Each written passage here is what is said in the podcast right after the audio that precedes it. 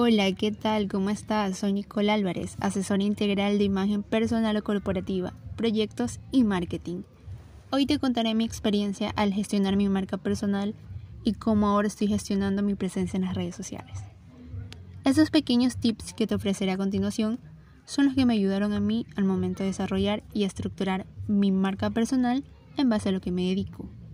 Como sé que a veces nos da un poquito de pereza, flojera, leer algún blog, sitio web o información de algo que necesitamos saber, que en esta ocasión es la creación de nuestra marca y poder llevar al mercado.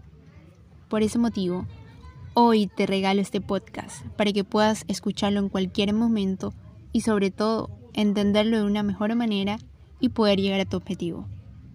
Empecemos. En primer lugar, debemos saber qué vamos a ofrecer, cuál será nuestro servicio. Luego de que ya tenemos claro cuál será este servicio a ofrecer, debemos concentrarnos en cuál será nuestro público objetivo, a quién irá dirigido.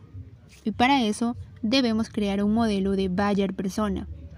Este modelo nos ayudará a tener de una manera mucho más específica datos relevantes al individuo, como por ejemplo, cuál será la conducta online o laboral, la educación, condición laboral, ingresos y la relación que tiene este público con nuestra compañía.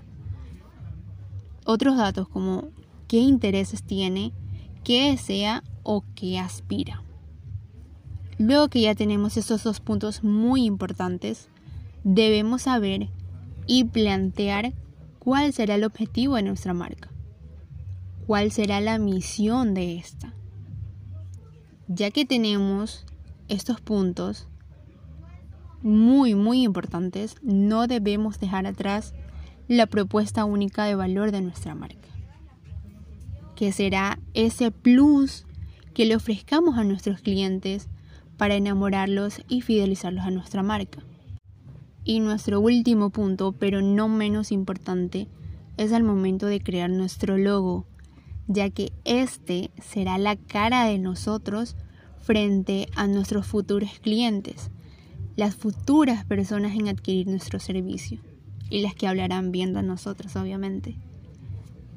Este debe reflejarnos como marca. Con el hecho de solo ver nuestro logo, las personas se sientan confiadas al momento de solicitar uno de nuestros servicios ofrecidos debemos saber que el logo es súper importante, porque tiene que describirnos, tiene que tener nuestra personalidad. Un logo es único y su propósito es que las personas nos identifiquen gracias a él.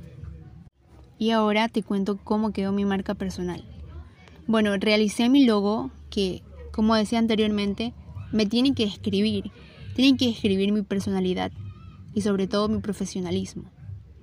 Mi objetivo que es darme a conocer en el mercado de la asesoría integral de imagen personal o corporativa, proyectos y también asesoría en marketing.